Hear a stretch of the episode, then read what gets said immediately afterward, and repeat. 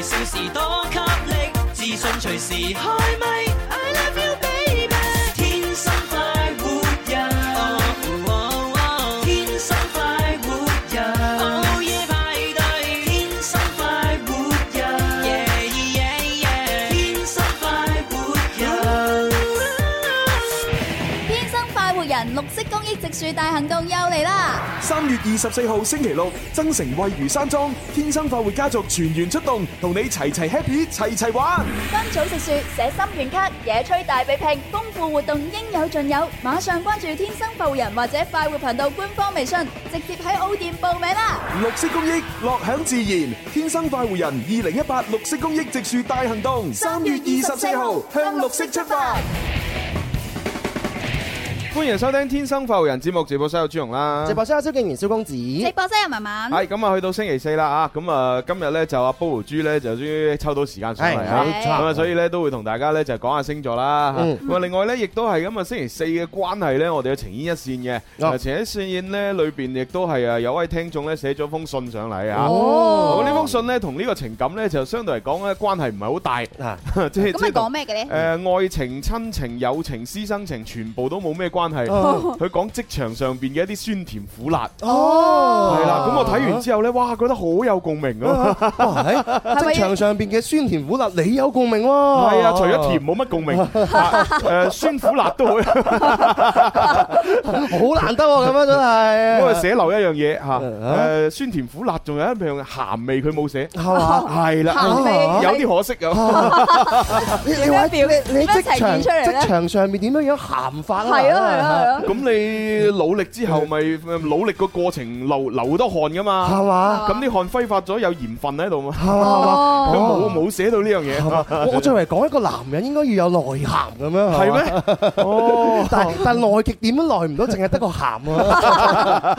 咁樣咁啊啊，，反正咧就誒稍後時間咧講完星座，我哋都會將咧呢位朋友嘅誒來信咧讀出，咁啊哦睇下各位打工嘅朋友會唔會同佢有類似嘅經歷啊？都好啊，共同進步啊！係佢佢千叮萬囑啊，同我講千祈唔好講佢名。啊真係。千祈唔好爆佢頭像啊哈嚇，因為佢驚係嘛，即係啊冇份工 Ờ。啊嘛。哦，哦咁咁啊係，明白嘅咁啊係明白嘅人人哋事先咁同我哋講，係啊哦我哋都要照足咁做啊。佢真係寫到自己份工咧，好似嗰啲咩心公計啊、攻心計二咁樣。係啊。寫緊劇本啊呢嘛呢。啲你唔睇嘅喎， 只只不過佢佢份工咧就將嗰啲女人嘅鬥互相鬥咧，就變成佢哋自己部門主管嘅鬥。哦係啦，部哇！門鬥呢呢個部門推卸責任，嗰個部門喺度柴佢咁。 哦，咁我好好奇咧，佢係男仔定女仔嚟嘅咧？誒，原無意外睇佢朋友圈發出嚟啲相咧，似係男仔，啊男係啦係啦係仔，啦男仔部門裏邊嘅主管，尤其是佢都嗯係佢業界裏邊嘅一個誒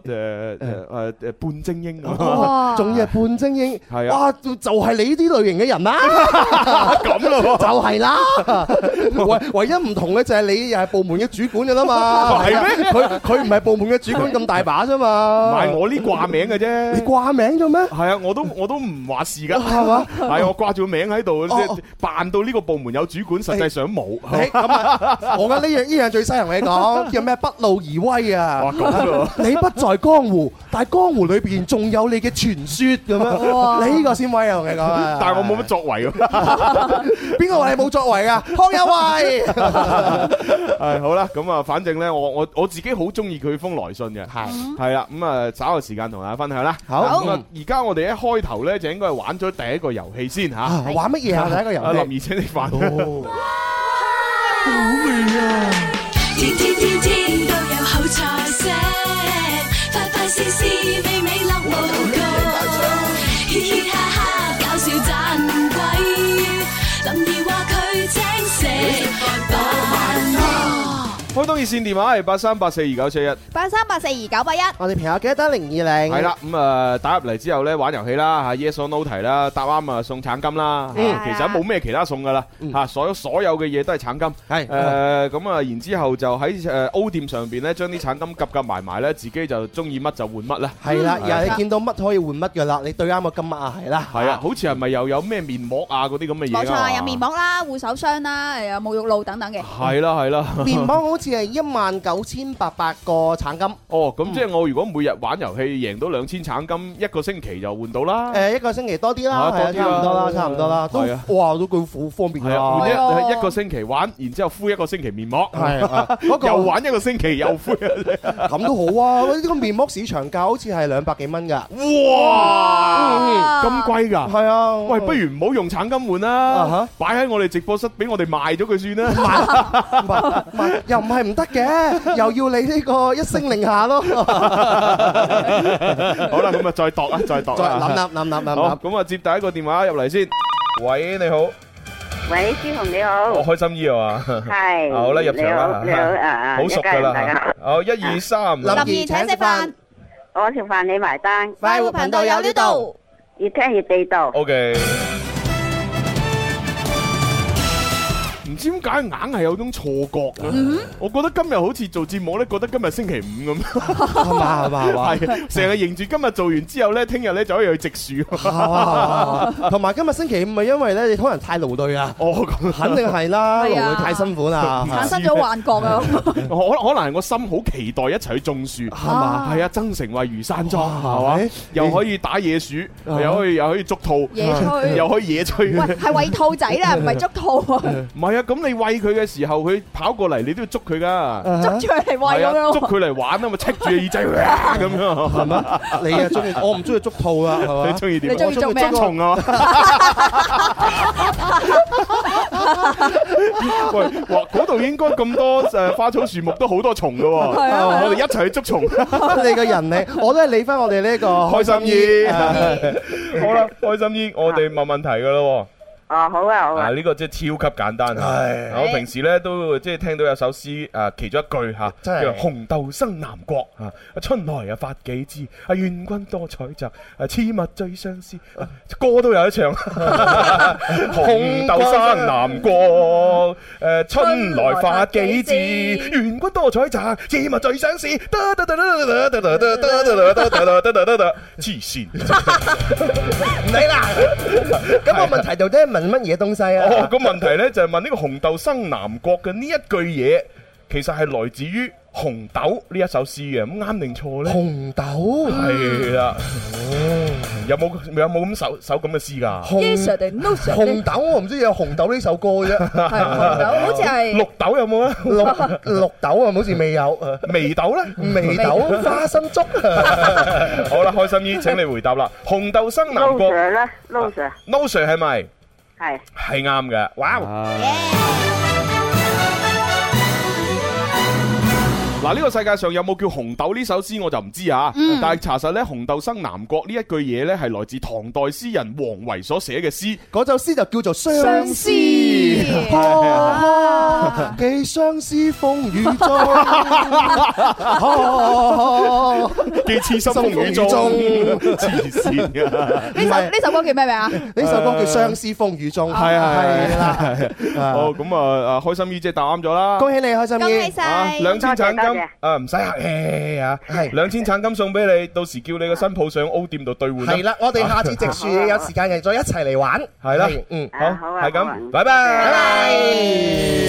好嘅，所以平時多啲讀下古文啊、詩詞歌賦，對自己係有用噶。再唔係唱下歌咯，啊係真係願君多採摘， 嘿既勿真取 相相思思，黐線啊！人哋咩咁唱嘅？呢首歌幾多年前㗎？呢首歌 係應該我哋未出世就有噶啦，哦，係啊，可能阿爸阿媽做細路嘅時候就有噶啦。怪唔知得咁久遠啦。係啊，啊我爸爸媽媽從來唔教我呢啲 嘢嘅，係啊，咁又你你阿爸咪成日播尹光俾你 聽，喳喳喳喳喳喳喳，係咯，所以爸爸真係唔啱啊， 教育錯咗個仔啊嘛，等個仔走咗一條唔一樣嘅道路 唔，係啊，幾好啊！而家咁嘅事 啊，有特色。 哇，係喎，喂，講起你咧， 我突然間咧諗諗起一個有一個有一個詞語咧，其實都幾特別。啊嚇咩咪詞啊嚇你嚟形容小弟我㗎，你你叫蕭公子啊嘛。係係啊個，我覺得個公字咧真係好特別 嘅，你唔好搭搭住嚟講啊，得㗎因為我我我誒前幾晚咧咪睇夜晚深夜咪有誒而家重播緊嗰個咩流民大亨嘅。哦，係啊，係啊，係咁係然之後咧就有啊孟子良啦，咩鄭裕玲啊，誒阿阿阿奸人堅啊咁 樣。劉嘉玲係啊，啊，咁啊一齊去演咁樣嘛，咁然之後奸人堅咧，啊嗰個演員唔知叫咩名咧，誒我好似就就叫石堅係嘛，奸人堅就係石堅嘛，係啊係啊，係啊石堅就係奸人堅嘛。咁嗰個演員咧就啱好係做阿鄭裕玲嘅阿公公嘅，Ừ, 嗯，冇錯，係啦，咁啊日日就晚晚就聽到阿鄭裕玲嘅阿公阿公咁樣，啊咁我突然間話覺得呢個字好特別，你唔嗱啊誒，如果你你將公公啊咁樣講，哎公公咁樣，公咁咁公你就知一定係一個誒一個呃晚輩稱呼佢阿媽個老豆嗯就係公公啦。哦係啊，係啊咁但係如果你將兩個字發平，佢叫公公，啊咁樣公公咁樣，你除咗係有呢一個誒阿媽個老豆嘅嗰個稱呼嘅意思之外嗯呢，嗯仲有入去皇宮裏邊俾人孭咗嘅嗰一批人，哦係啦係啊，又叫公公係，嗬，李連英李公公係啊，就係係啊係公啊公出宮咁樣係係嘛。啊，咁你所以公公同埋公公呢，雖然係同樣嘅寫法，啊但係你個音調一讀讀音唔同呢，就已經係兩個意思啦。又真係真係喎。啊，係啊，係啊，，所以啲人成日叫我嘅話，你咪蕭公子、蕭公子，我就同佢接。公子就算數啦，係咪？有啲人漏口嘅咁樣，蕭公公公公公公。咁同埋如果佢單呢個字單用嘅時候呢，咁你如果讀讀成沉落去阿公咁樣，阿公哦係嘛？咁通常都係誒，呃即係自己阿媽個老豆都係咁樣啦，就係阿公阿公咁樣。係嘛？但係呢，你睇嗰啲江湖電影啊、啊電視劇呢，通常佢話就會講即係呃平音嘅，嗯，大家都係幫阿公做嘢啫。嗯哦係喎，嗰嗰個阿公呢，就變成一個集體裏邊嘅一個頂頭人啦。係喎，領又唔會頭講羊話，喂，大家都係幫阿公公做嘢啫。係啊，係啊，係啊，又亦都喺唔古會代講都有㗎，係啊又唔會講大家幫阿公做嘢啫，係喎佢要讀平喎，誒幫阿公做嘢啫嘛，咁就有氣勢好多。喂，你突然間講阿公咧，我又諗起 à, 阿蘇永康哦阿 公啊，係啊蘇永康個花名，啊哈咁同同埋咧，即係誒我哋仲有另外一種講法咧，就係你話如果係誒即係公家嘅財產，嗯咁啊誒誒冇所謂啦，食阿公嘅啫嘛，Ờ, 啊哈又係將佢發平嘅喎。啊係所以阿公、阿公同埋公公同埋公公公，公哇哦都真係好唔同啊！哦，原來一係個啊公字咁變幻莫測。係咯呢個時候我真係要多謝林 Sir 當年賜呢個名俾 我，原來係別有用意。佢對我犀利肯啊肯定咧蕭公就子就希望我可以發揚呢個公字呢個光誒偉大嘅光 芒，係咪佢，啊？仲有咧，就希望我以後咧可以咧就有錢之後買個皇宮送俾林 Sir，咁咯等林 Sir 喺裏邊咧可以做皇帝一樣，坐擁後宮佳麗咁三千然之。後你咧就變咗公公啦我就係喎，佢身邊嘅大紅哇 人，我就叫做蕭公公。我唔講，你唔知我有十幾個皇宮，由荃灣天橋底一直殺到落去尖東東，我有權田有地，又有金銀珠寶珠寶，誒多到穿梭機兩架都買得到都， 買唔到啊！ 人哋買得到馬啊！到 咩？唔好意思啊，我成日同我嘅打唔到一齊咧撈亂咗哎啊！呀，好搞笑！朱紅，原來咁誒關注呢個公字，你係咪最近暗戀我啊？ 我哋以後仲點做節目落去啊？其實咧，我咁誒由細到大搭過咁多次飛機咧，啊我從來都未試過中途轉機嘅。中途轉機，所以你可以放心，我全部坐直達嘅，我唔會中途轉哎機。呀呢個解釋真 係相相當之好啊！係啊我哋要記錄落嚟啊！朱紅語錄從來唔會中途轉機， 係啊係啊係啊！做咩我當我哋國寶嚟啊？好啦，咁我哋接啊第二個電話聽眾啦啊。喂，你好，喂，你好，係點稱呼啊？哦，阿嗌話換啦，阿焕係嘛？啊係，哦，阿焕，喂，你好喂你係咪第一次打通我哋嘅熱線㗎？係啊，哦好開心啊，啊，唔使客氣，啊，開心好正常嘅。嗯係係， 你打咗幾長時間先打通咧吓？冇啊，好似先誒上個月先打噶嘛，哦咁你你算好幸運啦，好幸運啊一個月打得通咁係啊！咯，係啦雖然打通咗，但係我自己咧又冇出聲，所以我以為我以為我撳錯電話啊嘛，我以為我撳錯電話號 碼， O K O K，好嗱，我哋呢，即係有一個呢不成文嘅規定啊嚇亦都係我哋自己搞嘅一個所謂嘅傳統啊。 嗯哼，誒冇錯。嗯就第一次打通我哋電話嘅，無論你玩遊戲輸贏都好咧，都係照送獎品嘅。恭喜晒你先多謝多謝啊啊，阿換小姐。 啊但係 咧，，你生不逢時啊，咁啊哦，我幫你講後邊嗰個啦。 誒誒，想當年啊嚇，咁啊誒，林 Sir 就滿足你三個願望嘅，因為朱紅咧係林 Sir 嘅呢個得力大徒弟，但係話晒都係徒弟 所以啫。能力就要減減三倍。 係啦，係啦， 但只能夠就滿滿足你一個願望咁 大把啊！呢一個願望呢，就係我哋會唔送禮物俾你，送橙金俾你。 係啊，又孤寒咗喎。係啊，啲橙金呢，你儲儲埋埋就上我哋 O 店嗰度兑換獎品。哦，我係阿換小姐就話，我我有我呢個願望就係你可以俾多三個願望俾我。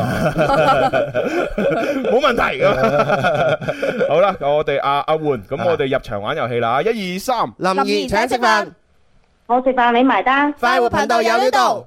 越聽越地道。 OK。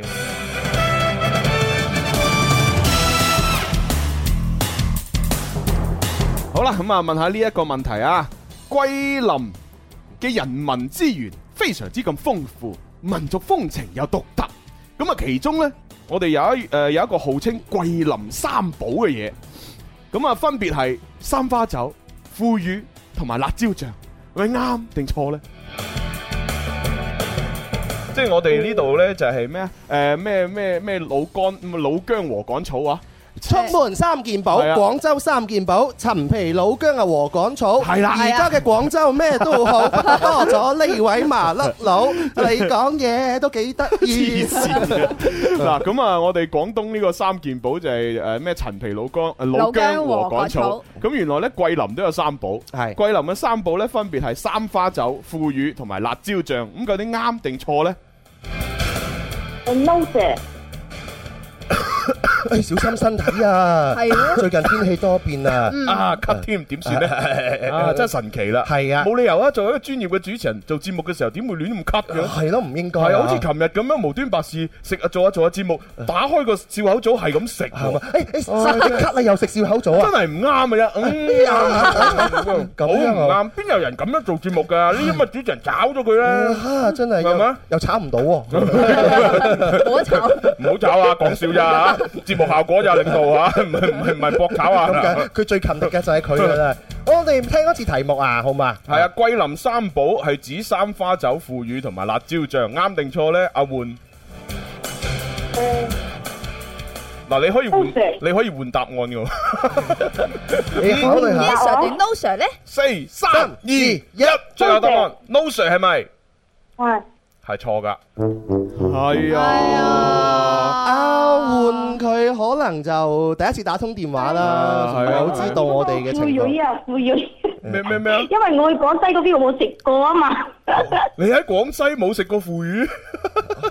係啊，我喺呢啲廣東我先食啫嘛。唔係啊嘛？Ờ, 哎 dạ. 呀 咁搞哦我笑。咁啊係嘅，我廣州人我都好少見禾秆草嘅。哦，又係喎。咁啊係，而且我哋平時食飯，講真，除咗去張老伯陳皮膳食嗰度食嘢嗯係有陳皮，嗯我哋嘅煮餸都好少落陳皮啊。好少啦，真係 係啊！你市場都好少會買到陳皮啊。反而老姜呢，就時不時都有機會食下。啊咁又係，係啦。另外嗰兩樣我哋都少食噶啊。係咯，咁所以佢喺桂林嗰度嚇冇食過呢個桂林三寶之一嘅腐乳，都係好 正常啊哦，㗎。正常嘅，正常嘅，正常嘅，但係唔緊要啊，阿換係係啊係啊咪？係啊你雖然答錯咗，都有我哋禮物啦。係都有兩千嘅橙金送翻俾你嘅。哦，好，咁啊多多謝晒阿換，咁你同阿小強登記好自己啲資料啦 吓，好，拜拜，拜拜哦，原來桂林三寶真係呢幾味喎，係咪？係啊，三花酒、腐乳、辣椒醬咁樣。哦，原來三花酒佢邊三種花樣嘅酒呢，真係神奇啦！三花酒，啊，我哋呢度比較多嘅應該有嚟桂花啦，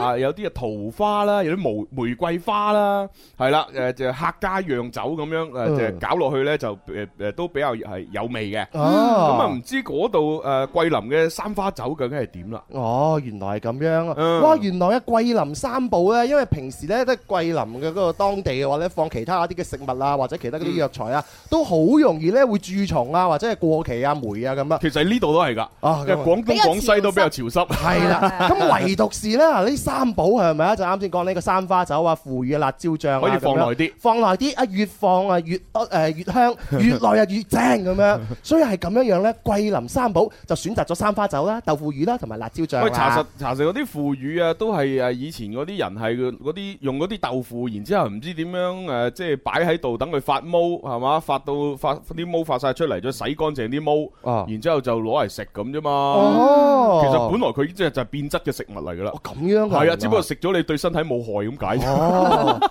唉，成日啲人話咧，誒眼不見為淨咁係啊啊！你你睇唔到咧，其實背後裏邊有幾多工序，我哋唔知道。係啊，即係等於以前細個嘅時候，即係咪時不時幫襯嗰啲臭豆腐店嘅，係啊，你明知嗰啲臭豆腐店啲臭豆腐好污糟，嗯係嘛，即係食食咗好誒，即係對身體唔好啊。嗯咁但係因為你食唔死啊嘛，所以你細細個嘅時候你唔驚，咪照食咯。真係㗎，係啊，係嘛而家我偶然都會買嚟食㗎，哦一邊食一邊講，唉，弊啦，又食咗咁多有毒嘅嘢落係嘛肚，哎呀， 一路喺度呻，一路喺 度食。係嘛？哎 呀，你即係作為一個有定力嘅男人，呢方面真係勁㗎，係嘛？咁咯喎，咁都叫有定力。係啊，你哋除咗食呢方面嘅輕輕嘅話，就乜嘢啫係嘛？但其他方面咧，朱紅真係一個好男人 嚟㗎，係嘛？咁咯喎係啊，你喺面對女色坐懷 不亂，係嘛 有啲咁嘅事，係啊，唔信文文你試下。啊咁都要個美式飲翻上咁上下水準得㗎。因為你最近直播室多咗個婷婷喎。啊啊傻挺， 係啊，嗱，你就喺右邊 啫嘛，好似唔係好得喎，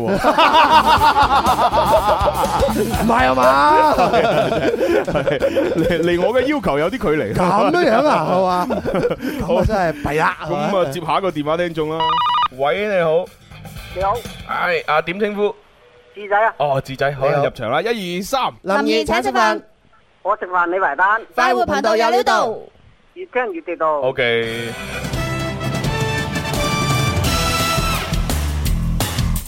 唉，問一題咩俾阿阿智仔好咧？嗬，智仔啊問一啲有智慧啲嘅問題啦，啊不如有智慧啲嘅問題。智啊仔啊嘛，佢阿媽當初應該起佢名，希望佢有智慧吧？哦，咁樣係嘛？啊係咯啊又或者佢可能係志向嘅志咧，係啊，即係可能係用用智慧嘅智，或者係志向嘅志。哦誒，咁我以前睇足球小將嗰個大智慧，究竟係用邊個字咧？大智慧咧就係志向嘅志啦，哦係啦，同埋小志強。但係我見以前嗰啲配音咧，好似成日叫佢大刺猬咁， 我都以為大我都以智為佢慧。啊刺猬刺猬， 誒大智慧個衝力射球話要去廣告喎。哎呀，Ừ. 咁冇辦法啦， 去去廣告轉頭再玩。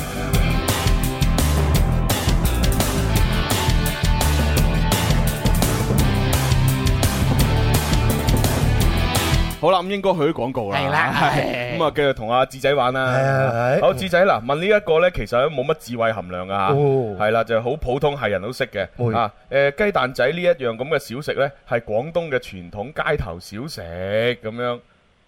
請回答啱定錯呢？ Yes sir 定 No sir 咧？蛋仔啊係啊係啊係啊係啊，yes 啊，係係啱嘅。哦，好嘢，恭喜晒！好嘢！係啊，咁雞蛋仔啊嘛，由細食到大啦。梗係啦不過呢，其實係有有兩，我即係我哋自己呢，即係食嘅時候呢，都要分兩種。啊一種呢，就係我哋即係廣東誒誒內地呢邊嘅，啊就係我哋以前食嗰啲雞蛋仔呢，就係哇一大餅咁樣，然之後呢，就誒蛋味比較濃郁，同埋呢就係好煙韌嘅咬落去。嗯咁但係呢，仲有香港式嘅港式雞蛋仔。嗯哦港式雞蛋仔呢，就誒、呃、當然佢都可以大一大餅或者一細餅啦，但係多數係細餅嘅。咁、嗯然之後呢，佢嗰啲蛋漿呢，就同我哋呢邊有唔同。我哋呢邊係誒蛋味濃同埋比較煙韌，嗯佢哋嗰邊呢蛋味其實相對嚟講冇咁濃，但係呢，佢表皮呢，佢表面好脆。哦係啦，好似而家你行出哦去阿阿方叔嗰邊嗰個賣緊嗰啲，咪就係港式嘅咯。係啦，啲啲皮係好脆，但係佢一整完之後呢，佢要攞出嚟揾個架晾住，揾啲風去吹，咁樣佢先會脆嘅喎。如果唔係都係腍嘅喎。我仲以為一模一樣嘅添。梗唔一樣啦，咁啊吹吹吹吹到好脆啦，咁樣然之後咧你就再攞嚟食，咁啊表面表面啊脆卜卜，裏邊咧有的咁多煙韌，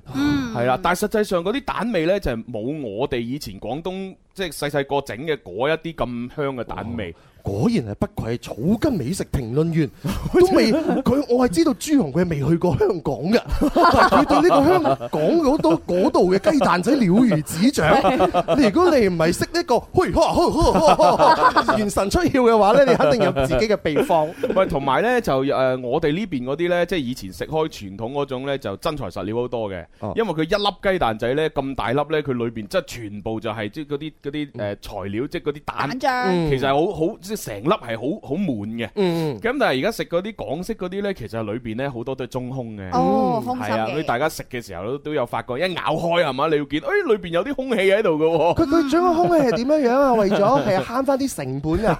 啊喎，又唔可以咁啊 講，因為佢咁樣先可以營造到個表皮係脆，啊裏邊係煙韌嘅效果啊哦嘛。如果你成粒好似我哋以前嗰啲咁飽滿呢，查實佢就營營造唔到個表皮咁脆哦嘅。咁其實以前嗰張係好似蛋糕咁樣咯喎。係啊，以前嗰種似蛋糕咯，哦我細個成日有個誒少少嘅夢想嘅，咩就夢想啊係長大之後咧做一個雞蛋仔佬，係啊！喺 喺學校附近咧推住個雞蛋仔車 咧，等啲學生放學咧，我就喺度整雞蛋仔，跟住嗰啲小學生全部我嚟買五毫子一粒，五毫子一粒咁樣。係啊，我覺 得呢，通一粒通常有呢個夢想嘅人呢，長大都做主持嘅。真係㗎，係啊，嗱，好似我咁，我細個嘅夢想咪就係做牛雜佬咯。啊，啊，推住部牛雜車出嚟剪下剪下咁樣賣俾人，咁然之後後 後來咧就發覺淨係賣牛雜唔得啦，係嘛？就喂推埋個臭豆腐出嚟，啊係嘛？呢邊呢就係誒，呃即係我哋廣東人中意食嘅牛雜，呢邊呢就外省人嚟到都會食嘅臭豆腐嗯。咁然之後你知啊啦，有呢兩檔嘢，咁啲人食到咁熱氣，隔離再開低間涼茶鋪，哇咁啊爽啦！係啊，食完之後呢就整杯涼茶，哇！哦，怪唔知你有一個咁 即係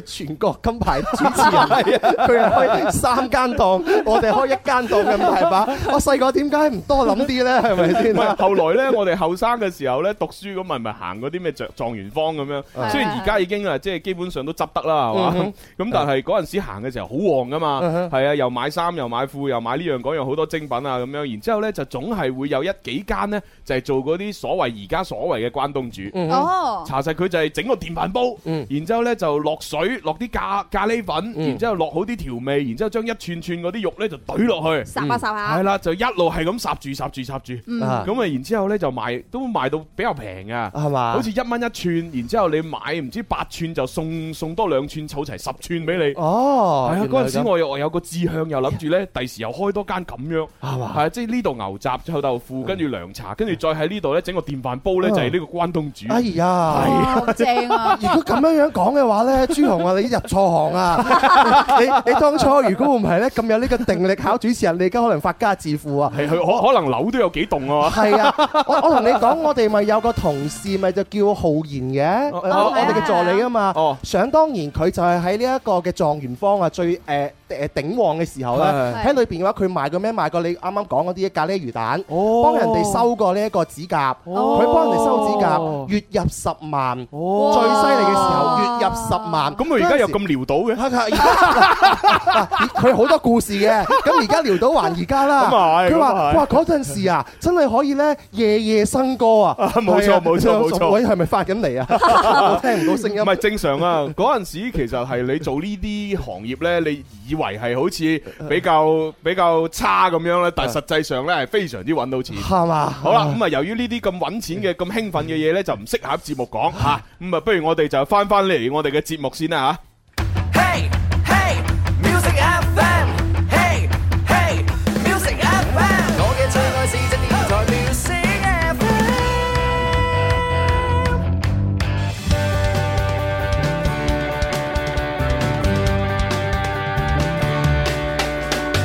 你我精神的每天，齊留下年輕的笑聲。快快登上這歌聲，求齊來成為天生快活人。天生快活人，勁多獎品，勁多氣氛，齋聽已經好過癮，參與遊戲更開心。大家好，我係許志安，你都快啲嚟尋開心啦！嚇。OK，啱 啊先呢，嗱，各位翻翻嚟我哋節目呢，話俾大家聽，廣告時間呢，我哋討論緊呢個賺錢嘅問題。冇錯，係係啊，咁啊，而且咧亦都係講緊一啲誒某一個同事佢以前嘅誒發跡史。冇錯，係啦，咁但係你知啦，一個男人係嘛，即係作為呢個男同事，嗯佢以前咧揾咁多錢，嗯你知後生嘅男人咧，通常嚟講咧就係誒突然間賺到咁多錢叫少年得志，冇錯，哦 咁佢就語無倫次，係啦，肯定咧就染上好多唔好嘅習慣，啊係啦，所以咧就敗晒自己份分身家啊，所以搞到而家咁潦倒啊！至於係咪咁樣樣，我就唔係好知 道啦嚇。咪真係撩到佢㗎佢每次咧每晚嘅話都會去呢個卡拉 OK 啊， 咁啊佢一定要主動咁樣去埋單。哦佢話佢唔埋單，佢唔知點樣使晒佢身邊嗰啲錢。 佢就係咁樣樣啊！諗下佢嗰陣時候最賺到錢咧，都話廿歲出頭嘅啫嘛，係左左右右啫嘛，哇就已經咁富有啦，係嘛？佢話嗰陣時咧，佢如果可以慳啲手嘅話咧，即係屋都買到間。梗係啦，係啊所以其實呢啲嘢始終相輔相成嘅。有好多人成日都後悔就話：，唉，早知以前我就唔讀大學啦，嗯我就跟我啲同學出去賺錢啦，做生意啦如果而家咁樣買幾棟樓啦，誒，其實錯啦。啊即係好多人呢，即係佢賺細細個嘅時候賺到錢，由於佢可能未有咁誒上下知識啦，嗯未有咁上下嘅品德嘅時候呢，嗯其 其實你自己嘅內心係冇辦法承受咁大份嘅財富，啊，係你好容易呢，可能就會散咗出去。有道理。所以其實因為人呢，始終都係你話誒誒，究竟係誒、呃、錢嘅積累先，定係精神積累先呢？嗯我覺得最最理想嘅係同步啦。嚇但係實際上好少人可以做到同步。啊咁如果俾俾我揀嘅話呢，我諗我都會揀咗精神積累先。啊係嘛？啊係，因為精神一定要積累到某一個誒水平嘅時嗯候，你先承載到咁多錢啊！又真係喎，係啊有道理。精神嘅話就好似一個容器一樣嚇嗯，容器越大，你裝到嘅水，即係我哋嘅呢個 money 先至可以越多嘅。係啦，咁但係時至今日呢，我哋嘅容器已經達到比較大啦，啊即係但係未未有咩水滴 落嚟。 冇啊！你預啱你容器已經好大 咧，就又制水啊！係啊係啊係啊又制水，真正無 樂趣，但係唔緊要，只要一有機會開水喉，啊我相信我哋就接到好多㗎係啦。嘛？我哋我哋幫朱紅開水喉啊！係啊！ 我哋樂善好施，一人一蚊救助朱 紅，挽救於佢水深火熱之中啊！ 太傻啦真係！誒咁啊，誒話係喎，阿志仔啱先係咪已經攞咗？誒智仔佢係答啱咗嘅，佢啊佢佢玩遊戲我玩咗㗎啦。玩咗玩咗，啦，答啱咗啦答啱佢贏咗啊！嘛，我哋雞蛋仔嘅問題啊嘛，哦咁呢個三線係新聽眾嚟㗎係嘛？哦，咁啊接入嚟啦。喂，你好，你好，誒係咪龍生啊？喂，哎，夠都唔夠咯，仲 新。喂，龍生，你係誒基本上有三五七年冇打過電話入嚟啦冇計 咯，打嚟打去打唔喎，哦，通，冇辦法啦。喂，咁通常嚟講，你忍咗咁耐呢，肯定呢就寫咗好多啲咩打油詩咁樣，又喺節目裏邊又又要 show call 啊，係嘛？哦，講幾句咯，哦啊，幾句好啦，唔好咁多啊。你係咯係咯，我我印象中你講幾 句都係幾分鐘嘅係喎，啊係啊係啊係啊係啊！ 差唔多啦， 係啊， 嗱要做定要短啦。嗱，我哋同呃誒啲新聽眾誒，即係都介紹下龍生以前呢，喺三五七年之前呢，就成日打我哋嘅遊戲熱線呢，就參與遊戲。係係咁啊，每一次玩遊戲之餘呢，亦都係會整蠱下主持人啦嗯，啊，又會將啊一啲誒得意嘅事情呢，誒就編成一啲押韻嘅打油詩啦。À. 係咁啊，每次一打入嚟呢，即係閒閒地講成十零廿分鐘嘅。啊真係好閒啊，係啊係啊佢每次一講嘢我就知道我哋可以喺旁邊食花 生啊，係啊，咁所以我哋點解一接到個電話，哎佢咁興奮呢？我因為遇到老 friend。冇錯啦，我哋嘅相識係咪啊？好啦，嗱，龍生，俾你短短地講翻幾句啦，龍生人嚟啦好，嘅，啊，俾啲掌聲你啊，耶！好嘢，哎，哇，多謝多謝多謝。啊請開因始。 為好耐未來嘅玩遊戲，龍生已被人忘記。遇啱今日啊星期四，一早做好咗準備，特意揾揾問問你，問問有冇女人味，竟然瀟灑咗朱紅鼻，中午仔仔耍嘴味，天生快活咁無辜記喎，十九年來不分離。哇哦，好嘢，好嘢，好嘢開心仲有又新奇，歡聲笑語灑滿地。仲有冇噶？啊，係咁啦，係咁 Ờ, 啦。唉唉，幾驚佢有冇繼續講落去啊？佢一一俾掌聲，佢又講。係啊係啊係啊！哇，佢佢嗰個即興嘅真係好犀利啊，啊好嘢好嘢真係喂但係咧我就好唔仲諗講都冇所謂，送咗仲講啲啦。Ờ, 哦我我諗唔明白啊，龍生咧，你話勁完瀟灑朱紅啊鼻咁樣，仲肥，哦啊朱朱紅肥啊，我仲以為係我瀟灑有朱紅個鼻喺度，行鼻冇錯啦運。啊好啦，咁啊，反正多謝晒龍生係對我哋節目咧咁多年嚟啊不離不棄啊。係啊，係縱多謝。然你有一段時間打唔通電話，但係而家都入翻嚟。冇錯啦。你雖然不係在啦係啦江湖，但係江湖依然有你嘅傳係說。係係係係。好，咁啊，送送咩俾龍生好啊？送佢離開咯，我送係啦離開千里之外。點啊？仲有啲咩啊？Ờ, 哦，唔使送乜嘢嘅，送掌聲得噶啦。哦，好好，咁我哋就送掌聲俾龍生，多謝晒，多謝嗱，多啲打入嚟啊，拜拜，拜好拜嘅，好嘅，拜拜。哇，好犀利啊， 真係。龍真係好玩啊！佢呢個咁多年咧，老聽眾已經唔好自在啊，參與我哋遊戲嘅獎係啊係啊品。佢參與遊戲，佢係攞到一個開樂、歡樂同開心。系啊系啊哦系，诶咁但係不如咁啦，嗱我哋诶就以龍生之名吓就送啲獎品俾現場觀眾啦。咁啊好啊因為咯我哋本來係應該送嘢俾龍生，但係龍生咧就話唔使啦，啊送掌聲得啦。係咁我哋就將原本要送俾龍生嘅嘢咧送俾現場觀眾。喎。咁送俾現場觀眾係送乜嘢嘢咧啊嚇？咁佢哋企喺度睇節目，唉，睇到咁攰又肚餓，咁啊，梗係請佢哋食我哋呢個啊笑口棗啦。食哦粒笑口棗，你好我又好，係啊，搞掂你外母啊！升職加薪冇難度啊！啊係啊，咁啊，麻煩小魚咧，人手派一包吓，一包，係啊，咁哇！咪好 Dạ 點啊大包啊！佢全部包裝到咁樣，冇一粒一粒咁送，我都冇計哇㗎。呢一包都差唔多成斤 à. 啊！喂，呢一包真係啊，唔係嘢少，係啊，一百幾啊，廿粒都有啊，真係。哇！哇！你睇下我哋嘅誒現場嘅朋友笑到見牙唔見梗係眼，啦，笑口早嘛。係喂，同埋咧，嗱，收音機旁邊有朋友睇緊節目嘅話咧，如果你嚟唔到現場免費攞咧，你都可以買嚟食嘅。啊咁點買咧？上到 O 店上邊咧就有呢個笑口早賣噶啦。係啦，係啊咁啊，另外我哋而家 O 店咧仲賣緊呢個快活三寶啊，就係呢個沐浴露、洗髮水、護髮素。冇錯啊！你可以分開嚟買又得，你可以三個一齊買亦得，得咗。係啊，三支一齊買更加之抵。冇啊，錯而，家仲有個快活大禮包，哇，係快鬼活鬼咁大箱啊！係裏邊嘅話快話明嘅大禮包咧，就琳琅滿目啊，乜嘢誒內容都有，係包有括我哋最中意食嘅呢個臘臘味。味係啦，咁啊啊仲有其他好多唔同嘅食品啦，咁啊係好好似仲有啲咩餅誒乾啊炸炸油角係啊啊咁樣啊。有炸油角啊、牛耳朵啊，係啊，咁咁樣啊一大雞仔個餅大禮包咧，一百六十八蚊，乜都有，好正。係 啊，呢個性價比嚟講真係 O K 啊！你諗下，你去市場嗰度賣賣一包嗰啲臘味臘腸啊，都成嚿水㗎啦。係啊係係啊，啊係啊嗰度除咗有呢包臘腸，仲有一扎其他嘢喎，係嗯咪啊？我話弊啦，我食完笑口棗又講唔到嘢啦。我係咯，我啊諗唔明白㗎啦，我食半粒我就封喉㗎啦，喂，仲要誒輕輕為咗節目效果，係啊為咗視頻節目效果，固然鋌而走險，係啊， 本來咧咁樣食嘢俾人炒嘅， 我冒冒住俾人炒嘅危險都食俾你睇。係啊 證明我哋啲嘢冇毒嘅。 冇啊！我而家每次翻嚟直播室啦，我都預 咗，誒今日朱紅唔喺度咯喎。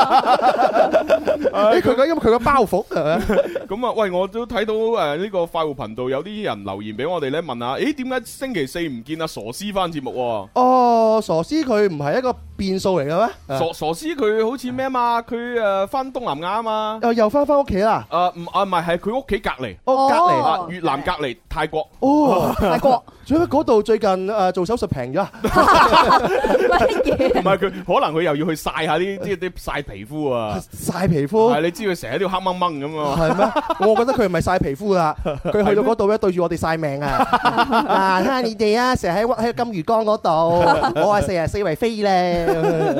係啊，佢因為去到嗰度咧係有工作在身係嚇，要出差嘅，咁啊遲啲翻嚟再同大家玩啦。嗱，仲有呢位朋友咧就話：喂，點解唔見寶寶嘅咁啊？寶寶寶寶已經離開咗好耐啦。係啊， 係啊係係啊啊係啊，離開咗好耐啦。係啊，你知啊，啲女人咧年紀一大就要走噶啦嘛。差唔多有毛有翼就飛咯。 即係又要結婚啊、生仔啊，或者拍拖啊，或者係有其他更好嘅發展啊。你知啦，喺呢度又賺唔到幾多錢啊，係嘛嗯咁佢又話其他揾到一啲即係有機會啊，梗係要揾多啲錢啦。我哋都不斷祝福噶。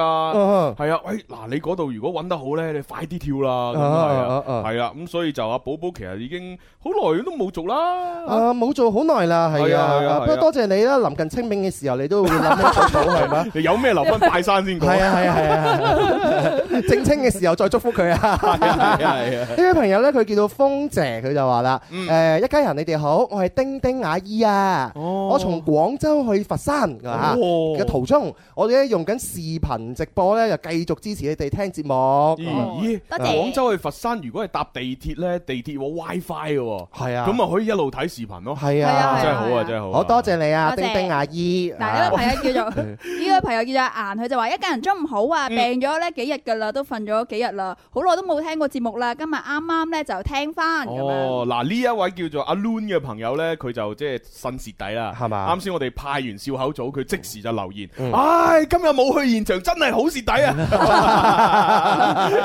唔緊要嘅，嗱，你試下聽日過嚟啊，話唔定仲有呢。係嘛係？啊，但聽日之後可能就未必有啦。哦哦咁樣係啊啊！大家嗱，行過路過，聽日星期五啊嚇！ 呢位朋友咧，佢叫百分之一百 win 喎哦嚇佢話：哇！我第一次睇呢個直播咧，根本就停唔到落嚟啊！我而家好眼 瞓，啊即係好眼瞓住，哇唔得，我仲好想睇啊，我要睇哦啊！真係弊啦咁樣係嘛？我哋啲顏值真係咁高 咩？係嘛 佢佢哋哇我我諗唔到，我哋嘅口才又唔係幾好，我哋唯有吸引到對方就係顏值嘅啫喎。嗱咁啦，呢位朋友，我相信你睇我哋節目停唔到呢，其實唔係唔關我哋樣事，嗯係我哋傾偈，你覺得夾過癮啫。係啦，係你咁樣啦，就黑埋隻眼，齋聽聲，一係嘛路瞓一路聽咁就得㗎啊係嘛啦。但係而家又叫佢黑埋隻眼咧，又更加有難度啦，因為接住落嚟咧，我哋嘅顏值會更加高。哦係喎，係喎係啊，我哋有靚女嘉賓出現喎。呢個靚女嘉賓就係啊我哋嘅好好哈希。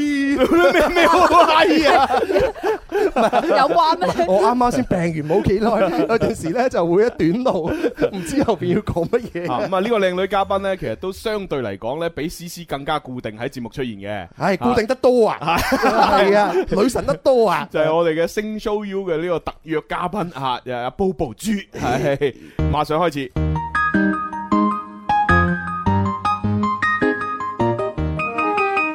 每晚看他夜觀天路，感知天空秘密滿布。你我身體裏藏暗號，拆解星座，完整無數。Where can we touch the stars? There is a 誒 channel. 嗱，啱先大家聽到唱歌嘅呢個女仔咪寶寶咯，係啊，寶寶啊，係啊，係啊，係啊佢佢做完呢只歌之後呢，就走咗啦嘛，係啊，呢呢呢隻歌係佢嘅人生巔峰嚟 㗎。係啊，係啊，係啊，喺我嘅指導之下，佢終於都誒產生咗第一個人係啊，係 啊，係啊，係啊，係啊。生，好難得啊，真係係。啊，更好加啦難得係 Bobo 大師又嚟咯。 Hello，大家好，我係塔羅牌會長 Bobo。 好嘢，好喂嘢阿 Bobo，咁啊，上個星期呢，就我都同大家講咗，因為呢，就你就近期屋企呢，就有親戚過嚟煩住你， 係啊，咁啊，所以搞到你即係騰騰唔出時間啊。係啦係係啦係啊，啦係咁啊，啦今個星期呢啲親戚呢，就都翻翻屋企啦，咁 啊，咁你又可以過嚟 啦。我哋上個星期不知幾心痛啊，係係啊，啊有有啲咁唔誒咁衰嘅親戚添啊。但係你冇咗佢又唔得噶嘛。係啊，冇咗佢又驚喎，係嘛？係真唉係阿啊！姨媽姨丈真係，唔係喎，有一段時間冇咗佢都幾開心噶喎。哦，咁呢啲係你開心啫，係嘛好好多人都唔開心噶，你知唔知啊？點解？係啊，以前啲電視劇，哇，恭喜你 啊，你你你有嘢 喎！但係而家啲電視劇就唔係啦，誒，你做好心理準備啊，我哋 check check 到你有嘢，啊真係 㗎，死啦！點算呢？我講唔講俾男朋友聽好呢？誒啊，如果講俾佢聽，會唔會分手 呢？唔一樣啦。啊，咁啊，自己大家聽得明，聽聽唔明就最好啦。好，咁啊，Bobo 豬，今日我哋嘅星座話題呢係講男人嘅喎。係 à. 啊，系啦，因為上星期我哋講咗十二星座唔同性格嘅女生吓，咁啊喺拍拖嘅時候同埋喺結婚之後會有啲咩唔同嘅分別。今日呢，就等阿 Bobo 豬分析係男人啦，男人啊做你嘅男朋友嘅時候，同埋做你老公嘅時候，究竟會有啲咩分別呢？有咩唔同呢？咁啊樣各位現場嘅朋友同埋聽緊節目嘅朋友啊，嘅女士一定要注意下啦，啊好似係有啊好適合你哋聽噶。啊哦即係拍拖係兩個人嘅事吓，拍誒結婚係一誒兩家人嘅事，係而且仲要對成世添。哎又啊係咁啊，喎，所以呢，即係你拍拖嘅時候，齋係覺得呢個男仔唔錯都未夠，嗯，你就要預料一下，喂，假如結咗婚之後佢變咗另外一個一 個人嘅時候，嗯你接唔接受到呢？啊，每一個嘅星座咧嘅性格特點都唔一樣，係啊所以今日咧就逐一逐一去咁樣分析下啦。係啦，係啊，咁啊係咪按順序咁樣行？我今日咧就抽咗四個最明顯變化嘅。哦，好啊好啊，先最講最明即係顯變變化得最勁嘅，哦係啦，明顯好好明顯嘅。好咁啊係咪從第四位開始啊？冇錯，我從第四位開始係好講，啊按排行榜嚟講，係好似好似上咗榜好好驚咁樣樣啊！放室有冇有冇中嘅咧？今日冇，今日冇講。係正常都唔會 啊！我哋啲咁好人，咁又係係啊，係啊婚前婚後一個樣。直直頭就係啦無聊咯，咁咪悶咯。好，第四位係邊個咁啊？我哋先講下呢個星座先啦。哦哦嗯哦如果同呢個星座嘅男仔拍拖嘅時候呢，一開始都會好激情，哦， 好浪漫，激情。同埋會好開心嘅，嗯，同埋佢樣樣嘢都會為你着想。嗯，但係當結咗婚之後，我結咗婚之後咧，佢就會冇咁遷就你，哦，係啦，哦可能會脾氣大啲添。我脾氣大添啊！哇！正所謂有一句説話叫做誒發脾氣，永遠對住最親密嘅人。哦，嗯咁呢個星座會排上榜噶噃。哦，哇，咁講反而好慘 啊！拍拖之前嘅話咁 sweet 係咪咁浪漫？因為佢佢要想得到你啊嘛，係啦，所以做盡好事哦有。啲伎倆先。得到咗你之後，嘿，你都係屋企人啦，係啦點鬧你都唔走啦，咁我就將最真實嘅情緒發泄喺你身上。哦，咁啊，貨不對版莫喎。莫非係白羊座？誒，你哋又知嘅，啊唔係，因為你講佢拍拖嘅時候又激情啦，又係啦浪又浪漫又好玩咁樣噶嘛，哦又就得人咁嘛。 哦，現場咁多位女士有冇身邊你哋嘅男朋友係白羊座嘅？舉舉手。好彩冇， 哦，好彩，好彩，好彩。有都唔敢舉啊。咁啊係啊係啊，哦，但係佢咁樣樣都係愛對方嘅一種表現嚟嘅。係啦因為只不過係佢更加真性情嘅啫。 嗯，哦即係，冇咁收收埋埋。咁假如呢個男人即係即係做咗你老公之後，假如你佢鬧咗你一排，有一有一輪佢唔開始唔鬧你啦，咁會唔會查實佢就係開始想疏遠你呢？冷落你係嘛？係啦，係喎啊，火象星座會㗎，白羊座嗯會哦㗎，真係 㗎。係啊。哦，阿思思啊，咪佢唔喺度先講佢啊。你啲人 啊，你啲人佢做乜嘢？啊 你啲人，佢佢就自己咧個性格咧就我好奇怪 㗎。佢以前誒喺啱啱喺直播室嘅時候咧，佢成日俾林 Sir 鬧，日日都鬧佢，哇鬧到佢好舒服啊咁樣。鬧有一一段時間咧，佢話思思話佢唔鬧我，我唔舒服咁樣嚇。好啦，跟住咧 即係佢真係中咗啊！跟住唔知誒唔知邊一年開始之後咧，林 Sir 開始唔鬧佢 啦，唔講佢啦，佢自己喺直播室裏邊咧好唔自在啊！ 佢林 Sir 點解今日唔鬧我嘅咁樣？唔通你唔再在乎我嘅存在啦？係啊，佢自己成日黯然垂 淚，點辦啊？有蕭啲咁嘅事諗住佢唔再鬧我啦。我話你都傻嘅，唔鬧你咪好咯，你要鬧你啊咁。唔係佢以前唔係咁樣對我嘅，佢成日鬧我㗎。 就係就係咁樣，呢啲係咪白羊座就係咁樣啦，係嘛？冇錯，重視哦你。而家太多嘢忙啦， 林 Sir。哦，係而家又好多好難好難話重視一個人嘅，係嘛？你咁多人要睇住，係嘛？你下下都鬧咯梗係喎，一啦，鬧起碼叫晒全公司嚟鬧 啦，係啊咁先好噶嘛。前人種樹，林 Sir 睇住。唉好啦，嗱呢個就係白羊座嘅男仔吓。啊咁當然我哋分析嘅呢啲呢，都係一個大數據誒大數據嘅統計，就並非所有白羊座嘅男仔一定會係咁嘅，只不過係個趨向會係咁啊。咁如果遇啱咁嘅白羊座嘅男仔嘅話，佢性格開始變啦，對你態度變咗，你點樣可以咬翻正佢啊？誒，唔好咁急結婚咯，因為白羊座嘅男仔可能會急住結婚㗎，哦嗯因哼為白羊座係十二星座排第一嘅星座啊嘛。嗯咁佢哋咩都會急嘅，嗯咁證明其實佢中意你嘅。哦咁但係咧呢種急咧，可能個火候一過咗之後咧，感情就會冷淡落嚟。嗯咁所以建議咧就係可以拍拖嘅時間長少少，哦就唔好話拍三個月就即刻要結 婚，或者半年，可能要需要長時間少少，即係一年啦，起碼一年啦。等個白羊座自己考慮清楚，嗱，你係咪真係咁中意我先？哦，放長線咁啊，樣，吊大羊， 要大 約咩？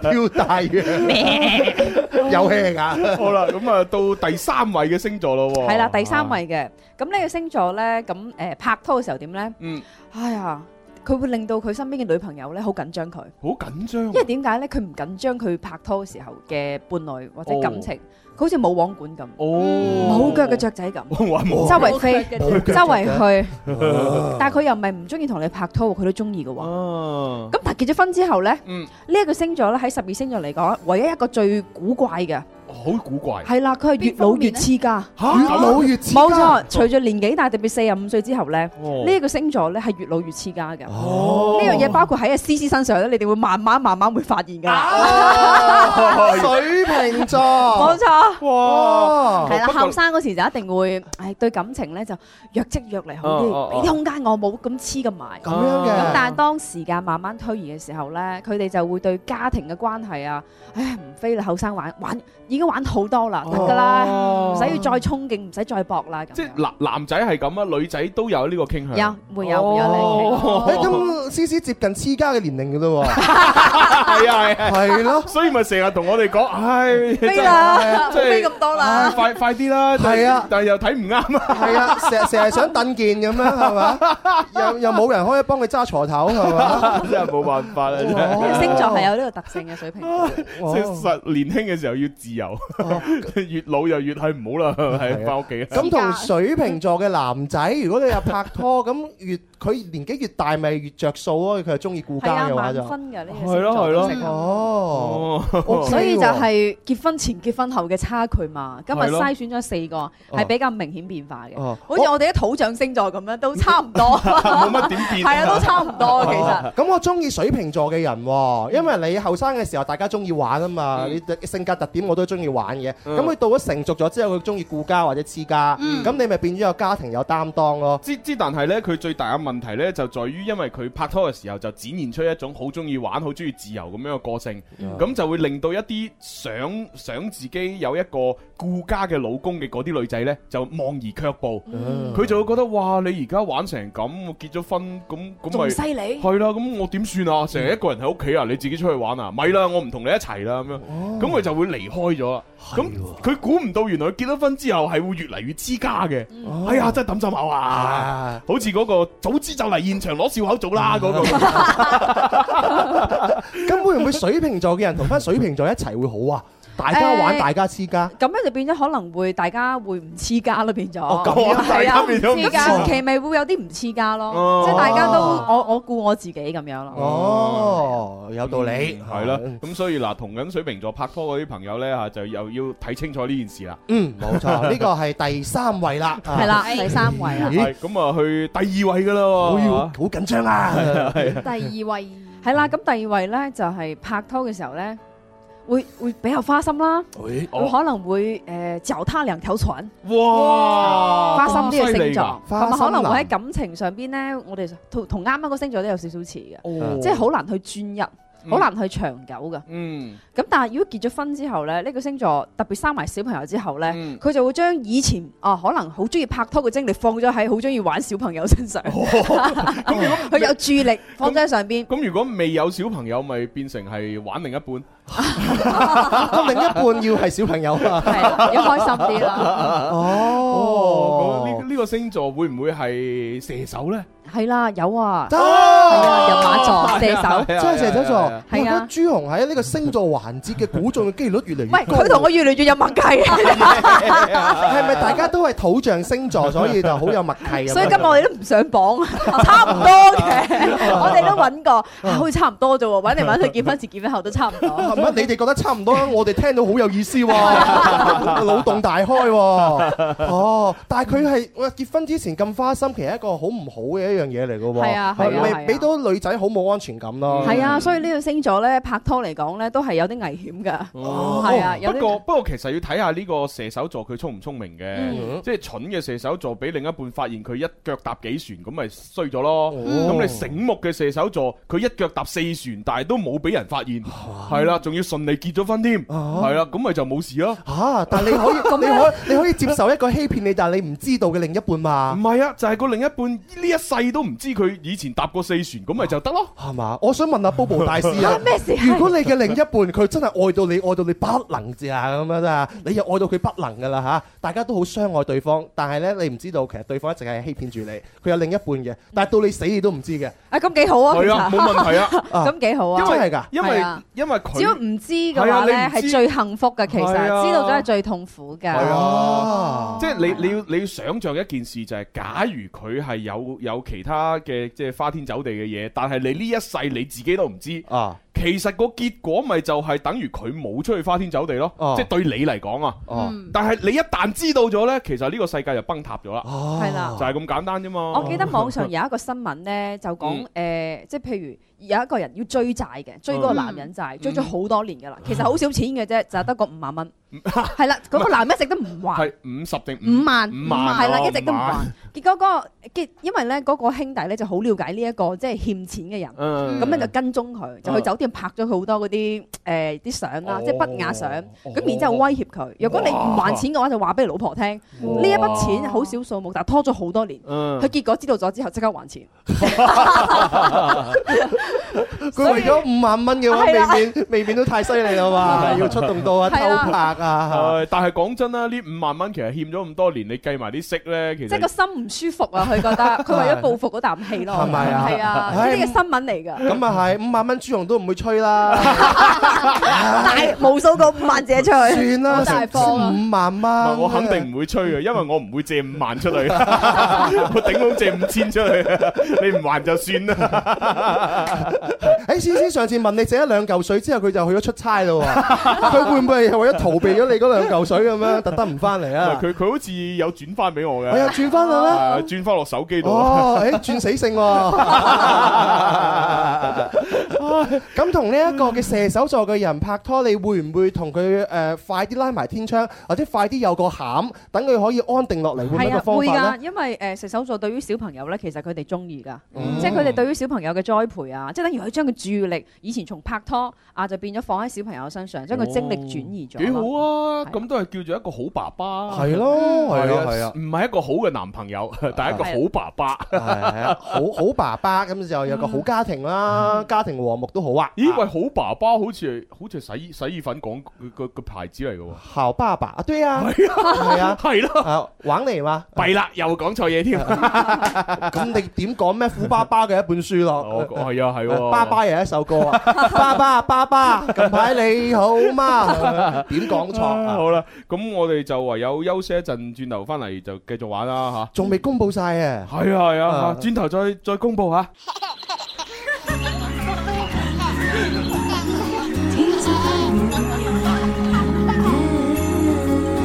妙那清風吹過森林，你我歡笑的歌唱，在那青空展翅飛翔，天生快活人。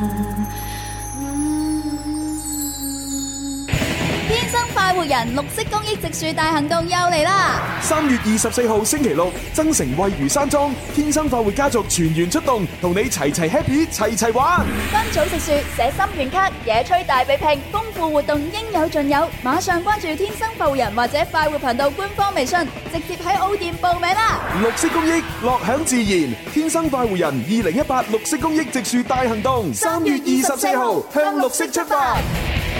好啦，翻嚟我哋第三部分《天生快活人》節目，咁啊，直播室繼續有朱紅啦，有蕭敬仁、蕭公子，啊有文文系，啦，咁啊，仲有我哋咧就係诶，比思思更加定期翻節目嘅啊，Bobo 豬 Hello，大家 好比 C C 更加有魅力嘅 Bobo G，啊，咁啊係， 呢個必然噶 啦，係喎，我真係多此一舉啊！真係 唉，好啦，咁啊，啱先咧就我哋啊分析咗呢一個诶诶十二星座裏边咧诶比較咧就係善變，即係拍拖嘅時候同結婚之後啊比較善變嘅星座男咧就有三個咁樣吓係，咁啊第四位咧就白羊，诶第三位咧就係水诶瓶水水瓶，瓶，係啦，跟住诶。第二位射手，系啦，射手系啦，咁啊，我哋仲分析咗射手咧，就雖然佢可能唔係一個好嘅男朋友，但係佢係一個好爸爸。啊 係啦，咁如果你想綁住射手嘅心咧，最好就係盡早結婚生下一代， 咁啊通過下一代嘅話咧，維係一個好好嘅家庭生活啊！係咁啊，不過咧，即係所有嘅嘢都係要做好準備，做好計劃嘅。嗯梗嚇係你做父母之前一定要呃咧，即係諗清楚，诶，你點樣去嘅教學方式係點啊？诶，點樣佢佢點樣鋪排？你間屋係點樣安置佢啊？你點樣去送佢入學啊？諸如此類，其實都要諗清楚先嘅。嚇嗯哦做好計劃啊系啦，同埋咧都要我我我我我記得係要讀一啲課程噶，就算你唔去報讀課程咧，你都要買翻啲書，你要即係起碼要學識，例如點樣抱細路啊哦，嗯點樣幫佢換片啊，啊點樣幫佢沖涼、洗頭先至正確步驟，唔好都窒窒息啊哦。其實呢啲好多嘢學㗎，真係㗎係啊，你唔係話貿貿然燉個細路仔出嚟，你你以為生咗出嚟就係一定哦臭，誒識臭。其實係錯嘅，冇人天生係識湊小朋友，好冇？哦又好有道理喎 係你估我哋係動物園啲大猩猩咩？係啊，大猩猩點解佢識湊呢？係因為佢嘅人生好簡單，佢人生就係食飯、瞓覺同埋呢打豆豆，嚇同同啲同啲其 他啲猩猩玩。啊咁所以佢嘅天佢嘅本能係冇退化，哦所以佢就咁自己幫自己接生，掹個猩猩出嚟，啊然之後整斷個臍帶，啊係嘛？跟住食埋自己個胎盤，跟住呢就可以識湊啦。啊咁但係我哋人唔係，因為我哋人嘅本能好多退化咗，哦你係本本能已經係唔識湊小朋友，你喺度學噶嘛。哦，又係喎，係啊。朱紅咧，雖然咧暫時嚟講咧對小朋友就唔係好感冒啊嚇，但係如果佢以後真係想要小朋友，絕對係一個好爸爸嚟啊嘅，一定要負責任啊因為佢係一個呢樣嘢負責任嘅人嚟噶 嘛，佢唔做晒功課，佢唔會輕易生仔㗎嘛。梗係 啦啊係啊，真係好嘅誒，同埋咧好多大肚婆都會學一個叫孕婦瑜伽。係啊哦係喎我去邊度學啊咧？誒，揾 Bobo 大師誒 係啊學㗎啦 Bobo 節啊係啊，好嘢好嘢好啊嘢最近接受報名 嘛，春天適唔適合懷孕？你 啊要你啲人，啊你要報名咩？春天梗係適合啦，係嘛真係㗎係啊，農民伯伯都係春天嘅時候播種嘅你。咦，好似係啊喎，怪啲 C C 成日唔翻嚟 啊啦。嗱，唔係我講噶吓，大家知咩事啦。好啦，喂，我見到咧誒呢個留言上面有位時尚呢位朋友，佢就話男九五年六月份同埋女九七年三月份結婚要注意啲咩呢？啊哦咁啊已經有人幫佢答咗啦。注意要有錢，係啦，呢個我覺得係最好嘅答案。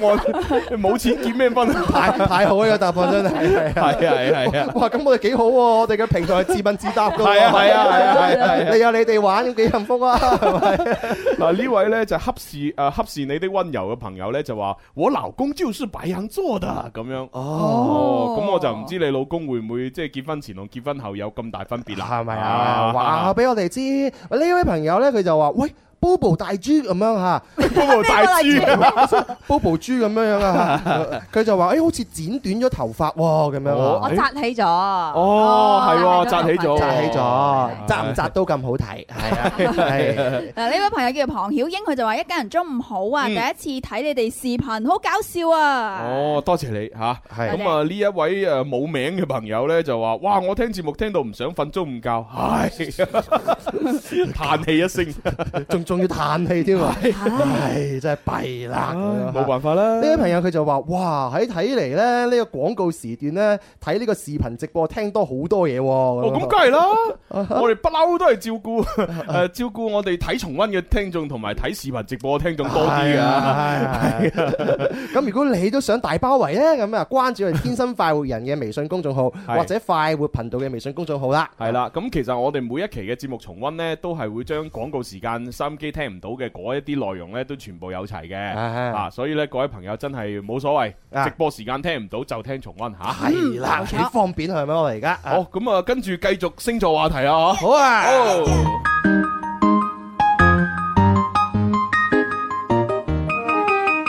每晚看他夜觀天路，感知天空秘密滿布。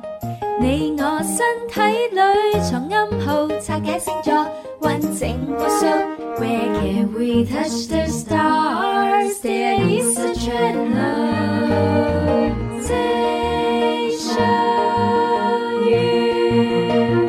channel. 好啦，咁啊，我哋就延續翻嗰個話題呢。而家即係就仲有最後一個第一位啦，未揭曉咁嗯樣。到底係邊一位咧？嚇，第一位係啦係啦，呢個星座咧攞命咯，哎攞攞命添啊！因為係大家最關心嗰個主題嚟嘅。係啊係啊係啦。咁咧，如果拍拖嘅時候咧，佢好捨得啊情侶之間嘅消費，哦去啲好嘅餐廳食嘢，嗯或者去啲好高檔嘅地方啊嗯買買買。買買買，係啦，又或者可能對於即係拍拖時嘅使費咧，會比較我哋叫疏爽大方。哇係哦好嘢喎！係啊，另一半覺得哇冇揀錯人啊喂，啦。咁其實同呢啲人齋拍拖得啦，啊唔唔使結婚啦，係 嘛？拍拖買買晒我想要嘅嘢，哦，分手咯咁。 你你話如果係男人咁樣樣好衰啊咧，我覺得咧都喺喺個佔嘅比例咧比較多係咁樣 諗嘅，但係女人就唔同嘅，女人好奇怪嘅，拍拍拖佢就想要結婚㗎啦。都啱啊！你會諗哇，呢個男人拍拖嘅時候已經俾咁多嘢我啦，係嗯嘛？又送屋，又送車，又送包包咁樣。咁結咗婚之後，哇，就咪係啦，成副身家都係我嘅。好搭水喎。咁但係結咗婚之後，呢個星座係點樣嘅係啦，佢會從好大氣哦變成好小氣。哦，即係要慳住慳住啊係啦啊，冇使咁多啊慳家嘅一 個。哇一！個老公啦，一位老公結咗婚之後就哦我我諗我估到咩星座啊？你又你又估到我估到啦。唔係啊嘛係啊，一定有兩隻角嘅。哦，係嘛係嘛。係啱啊嗱係咪嗱有得玩羊都有兩隻 角啊嘅，有兩隻角，金色噶嘛。係啦，金牛啊座。金牛金牛座，我見到現場有個男仔好似勝利 咁啊，阿阿偉係嘛？我係金牛座，你你係你係金牛座嘅 係嘛？你咁開心做咩係啫？啊你結婚之後孤寒啊，同埋你結婚之前疏爽，你都可能做唔到啊！ 係啊，真係唔係因為我真係有有有啲女仔朋友呢，就係識到嗰啲金牛座嘅男仔，係佢真係話俾我聽呢，話拍拖嘅時候真係俾好多嘢㗎，係啊，俾呢樣俾嗰樣俾咁咁俾咁，當然結婚之後有冇繼續我唔知啊，但係反正結婚前係俾好多，哦係啊，係佢啊俾咁多係因為佢性格係我中意咁樣疏爽，我對你就係咁樣啊。係啊，咁點解結咗婚之啊後就唔疏爽 咧？係啲人就係咁樣噶啦，啊 結婚就係柴米油鹽， 好生活瑣碎嘅嘢咯。哦 即係反正誒，你都做咗我老婆啦，係嘛？你嘅錢即係我嘅錢啦，嚇嚇，使少啲。 會唔會好似朱紅話齋同金牛座嘅男仔拍拖咧？唔好結婚住， 一直拍 拖，咁咁會唔會 幸福感會高咧？肯啊會㗎，同埋金牛座本身好慢熱㗎，好慢熱佢冇咁快會同好似白羊座咁話，不如我哋早啲結婚啦咁。哦金牛座係慢熱㗎，佢哦可能就即係愛情咧，嗯要真係要結婚嘅話，起碼都要行兩年或者到三年左右。哦我身邊有幾個金牛座都係慢熱型嘅。哦，咁啊，咁我又要問阿 Bobo 大師同埋問各位一個問另一個問題啊啊。點啊點啊！你同你嘅另一半嚇、一齊已經係好幸福咁樣生活㗎啦嚇。 係誒你哋已經過住同兩公婆冇乜區別嘅生活嘅誒狀態。哦、你就硬係就唔結婚，你制唔制冇小朋友咪 OK 咯，啊？冇事即係即係如果冇小朋友嘅冇話，小應朋該友 OK OK 嘅。。Uh-huh 朱紅咧，我我我梗係制啦，有乜所謂啫？男仔肯定肯定係啊冇問題 㗎你，最最好最好唔使唔使結婚添。 係啊，男仔肯定咁諗㗎。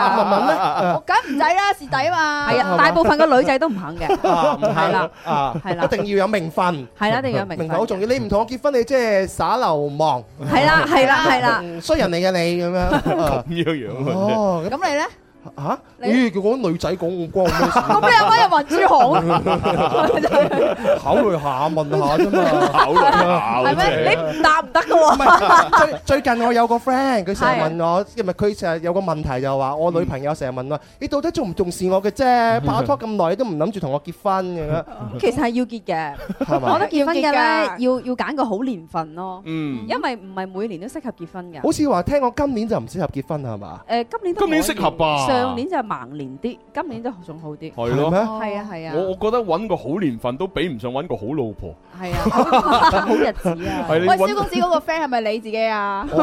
我自己個 friend 咯，係咯，係啊。咦，你你咩咩問題嚟㗎？係咪中文問 㗎呢個？哦，要揀時辰吉日係咪？唉，咁啊一落講到結婚嘅話題，冇嘢好講啊嚇。啊咁 冇嘢好講，話聽下留言啦。嗱，因為誒、呃我哋咧就都仲準備咗咧有一個聽眾寫封來信過嚟咧，嗯就即係誒喺度呻自己做嘢嘅一啲事情。係喎係哦啊，咁啊今日咧難得阿 Bobo 豬喺度咧，就真係可以又同我哋俾下意見啊吓，睇睇下呢位朋友誒點樣可以誒叫做喺職場裏邊過得舒服 啲。係，我哋唔記得咗已經拍咗情牽一線咧。梗係啦，係啊，係啊，係啊，係啊，係啊，幾時嚟啊？好，咁啊，嗱，我哋今日講嘅呢個星座話題，嗰四位嘅男星座呢，就已經公布咗啦。係。咁啊，大家自己拍緊拖，有呢啲星座男朋友嗰啲呢，就自己做好參考啦。嗯。係，我哋馬上呈現一線。想表白又開唔到口，周年紀念又唔知做咩好啊！係時候俾個驚喜佢啦，快啲打嚟八三八四二九七一或者八三八四二九八一報名情牽一線，同佢表白啦！祝各位有情人終成眷屬。大家好，我哋係 Mr。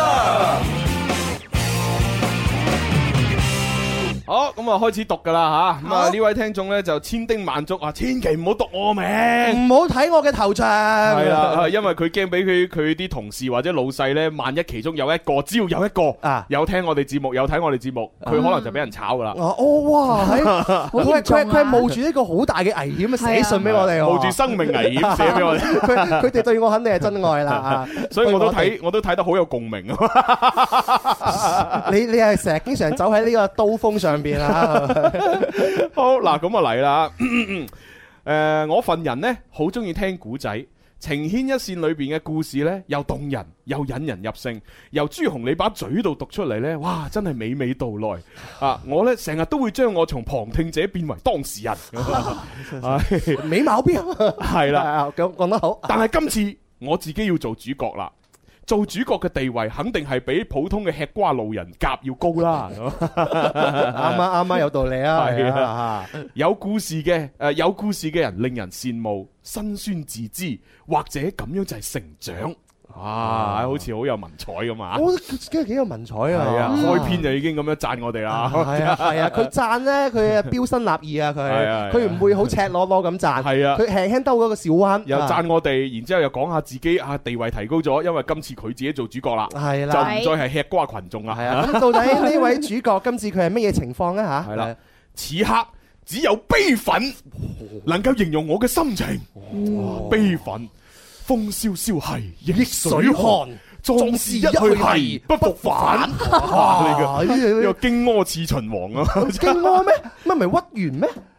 唔係，係屈原寫哦嘅，屈原寫嘅，但係佢寫嘅嗰個故事呢，就係講緊誒誒誒荊軻刺秦王嘅嗰個人嘅心情，係啦，然之後就係咯，就呢呢呢個心情嚟比喻自己。嘅嗰個此時此刻想跳江之前嗰個心情，唉，我而家成個荊軻咁啊，已經係 成個啊已經荊已經軻好代入到裏邊嘅角色 啊！到底呃跟住係點樣樣咧吓？好，OK，好啊，我你你我讀到邊啊？風蕭蕭係逆水寒，風蕭蕭係逆水寒我自己㗎啊係我自己加嘅啫唔係佢寫嘅唔係佢寫嘅哦此刻個心情咧，佢可以話係用呢一個叫做咩悲憤啊，係係係，誒，我係一位程序員，誒，以下嘅嘢你哋可能唔係好明，但係如果你係同行嘅話，應該就會感同身受。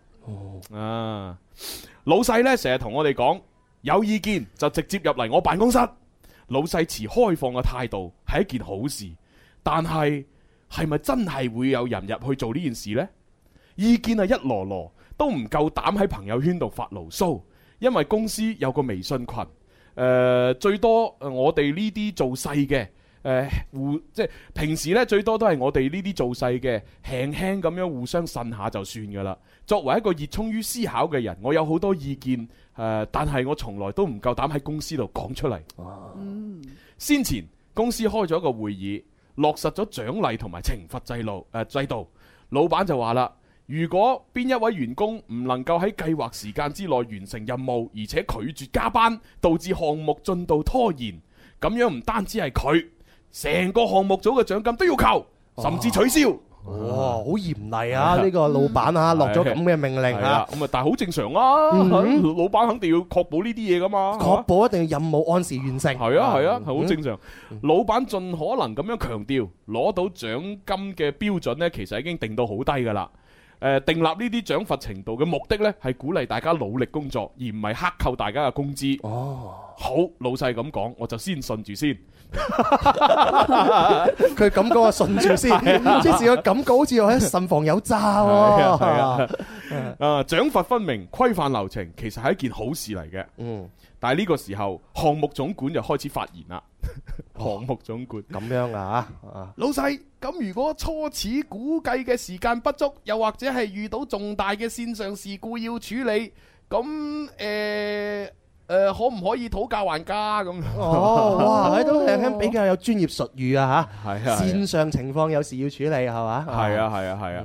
咁啊，另外一個就講誒誒，啊啊老細就話啦，可以咁樣啊。呢個時候，另外一位老員工脱口而出：係啊，係可以，但係有冇成功過啊？咦，不妨喎呢啲。係啊，即係嚇，可唔可以討價還價？可以，可以啊。咁有冇試過成功啊？ 誒，我想問你講呢啲嘢嘅時候，大家討論老細在唔在場嘅咧？在場。哇，哇咁呢都個算老員工都有翻啲地位喎，好大膽噶係啦呢個老喎！員呢個老員工幾過分啊！ 雖然講真嘢，係咩？但係好過分。啊係，但係所有員工係咪內心係會暗爽咧？ 應該係啦，因為講真啦，查實誒、呃，雖然話有得傾啫，所有嘢都有得傾，但係實際上當下邊提出一啲反對意見嘅時候，係有冇一次試過係真係成功嘅先？嘛通常嚟講，嗱喺佢呢間公司就冇，係嘛？啊 哦，係咪先？我哋就唔知啦，真係我哋唔知啊唔知 啊，係啊，不諳世事係啊， 我哋不嬲做嘢咁順暢啊！ 好順暢啊！嗰頭食完嗰頭就 去啊！我哋啊，誒所以呢，我覺得呢個計劃時間呢，就顯得尤為之關鍵啦。呢、個時候，開發部嘅主管又喺度講。啊，希望我以後呢，就需求嘅文檔呢，可以一早就出啦，嚇唔使等咁耐啦。啊，咁啊需求文檔部嘅話事人，亦即係項目嘅總管呢，就即刻回應啦。啊唉，咁有乜可能項目嘅計劃時間淨係得你哋開發人員嘅時間啫？咁我哋文案要寫嘅都要時間計入去噶嘛？呢、個時候測試部嘅揸 fit 又人又講啦。嘿，你哋啊，呢啲開發人員啊，做完功能之後啊，好心就自我測試一下啦。我次次一幫你哋測試啊，問題不斷啊，咁樣做嘢好冇效率啦。哇，真係聲情並茂 啊！係啊係啊咦咦，好似睇緊五 D 電影咁樣樣啊你一言我一 語大家講啊嚇，如果睇緊視好暢快啊睇緊視頻直播啊，即係有咩事啊？聽緊收音機以為我哋有十個主持人 喺度讀緊一封信咁樣， 好完記啊全朱紅一個人喺度啊嘛，我哋係食瓜群眾嚟嘅咁咯喎 係好犀利啊！唉，呢、個時候我睇住各位大佬們嘅爭拗，明明係傾緊正經嘢嘅，點解變咗一個推卸責任嘅大會呢？我好唔中意呢種工作氣氛啊！ 我即時回想起一個報誒報告工作進度嘅會議。啊，另外一個會議啦，當時呢，只有好少嘅工期呢去完成一個項目，因為係臨時立項嘅。咁老細就問啦：嗯，而家工作進度點啊？A 部門嘅人呢就話：唉，我我呢邊七七八八噶啦嚇，睇下 B 部門嗰啲人點樣咯， 係佢哋得我哋咪得哦咯。嚇呢個時候 B 部門嘅人呢就話啦。啊，差唔多噶啦，就等 A 部門嗰啲人啫嘛，一齊調試咁咪 OK 咯。呢個時候 C 部門嘅人呢又話 啦，誒呢邊咧仲有嗰啲乜嘢乜嘢咁，就好快搞完嘅啦，好快好快，爭個尾爭個尾嚇。於是老細就問咗一句：嗱，老老實實，我淨係問你哋一句啫，究竟今晚可唔可以出到 demo？呢個時候全場靜晒，你望我，我望你，啊老細又重新講咗一次。究竟出唔出到 demo、A 部門嘅人呢，就就話啦，嗯，咁咁調師呢啲嘢好難講噶嘛。B 部門嘅人又話啦，啊睇睇實際情況，嘿嘿話唔埋話唔埋呢啲嘢。老細啊，最後講一句：嗱，我而家再問多最後一句，究竟可唔可以出 demo？B 部門嘅人就話：啊可可以。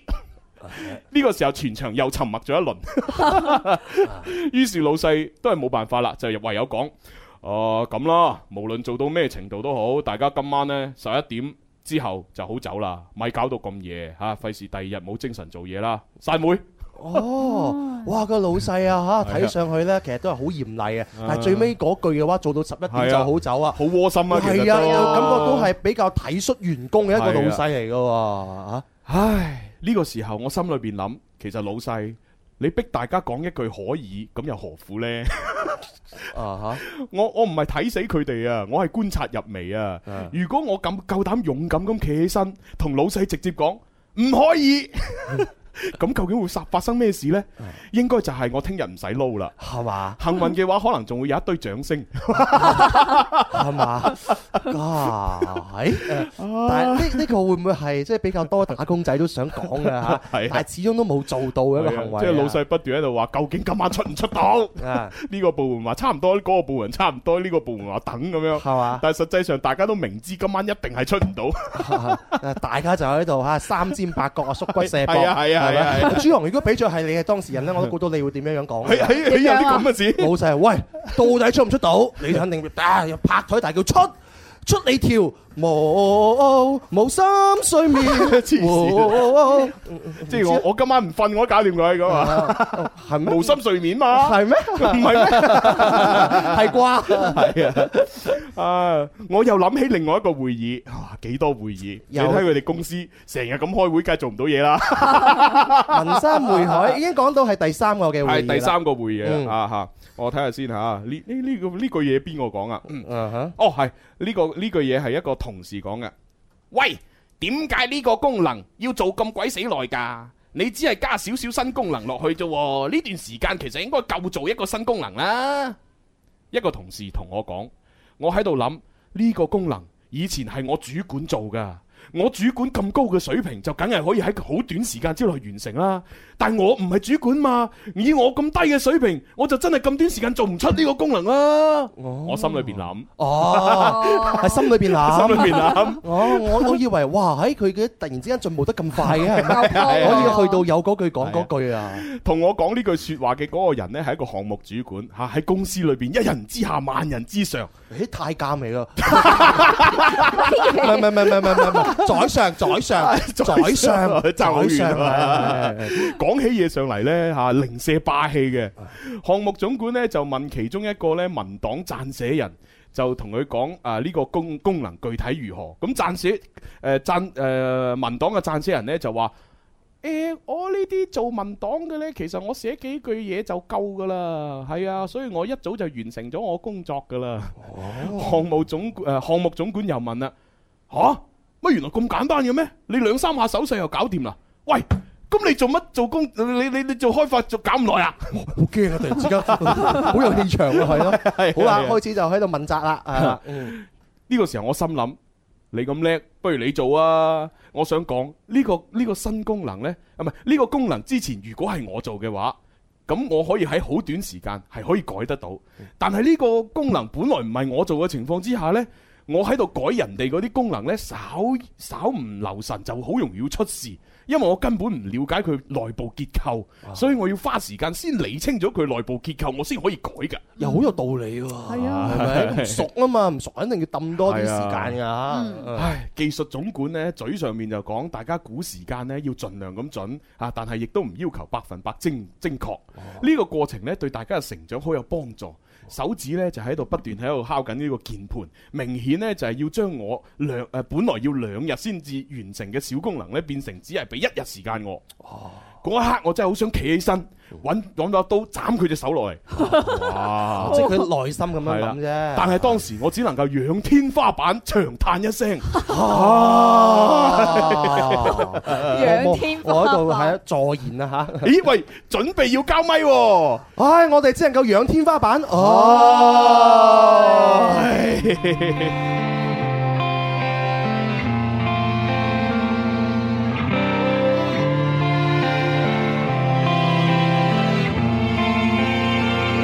好啦，已經交咪啦吓。啊咁咁咁犀利嘅而 家，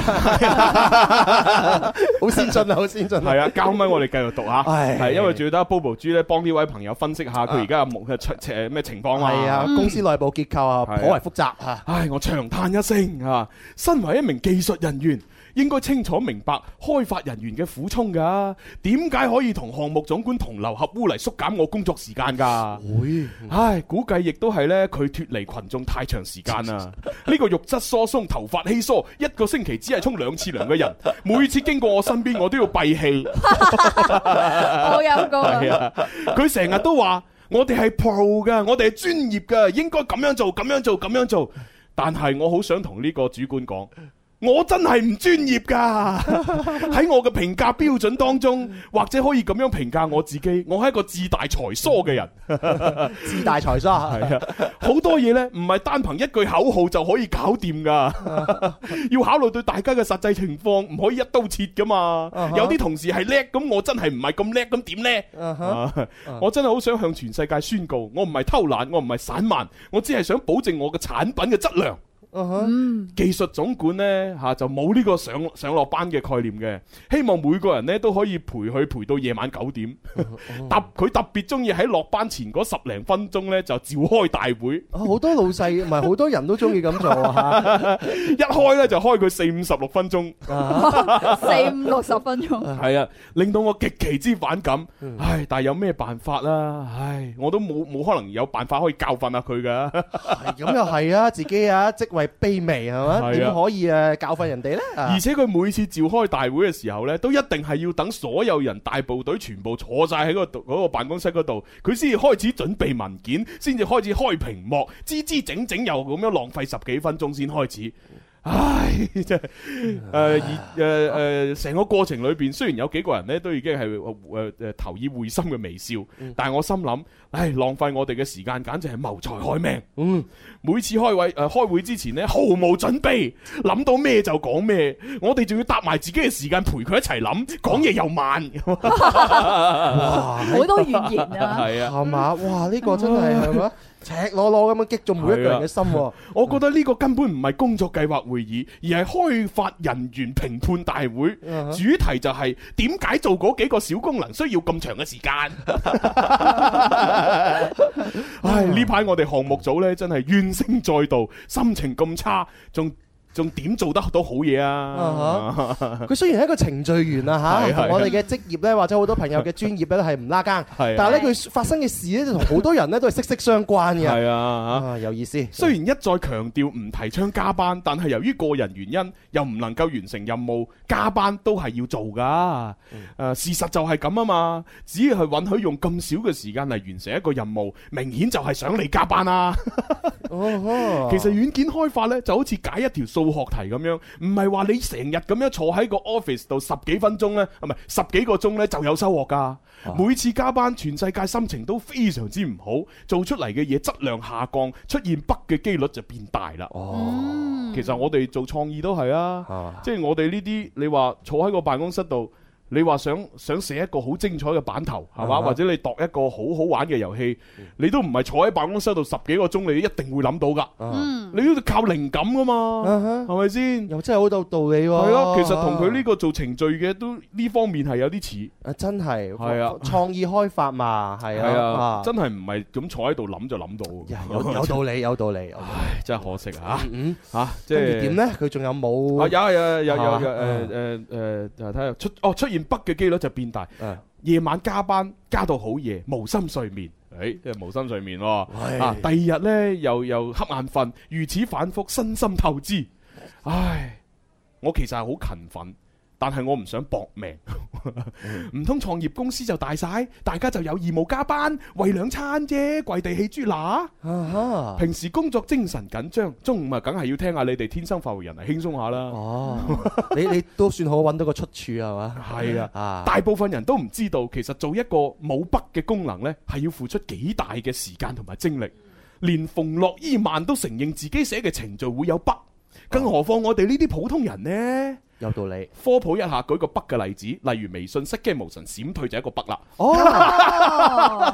哦，我我成日喺度發嗰啲表情上 去咧，變咗嗰啲文字啊，變咗啲咩符號咧，咁又係北嚟 嘅喎。應該係啊，係啊，一件事要做到九十五分，其實比只需做到八十分係要付出多一倍嘅努力㗎。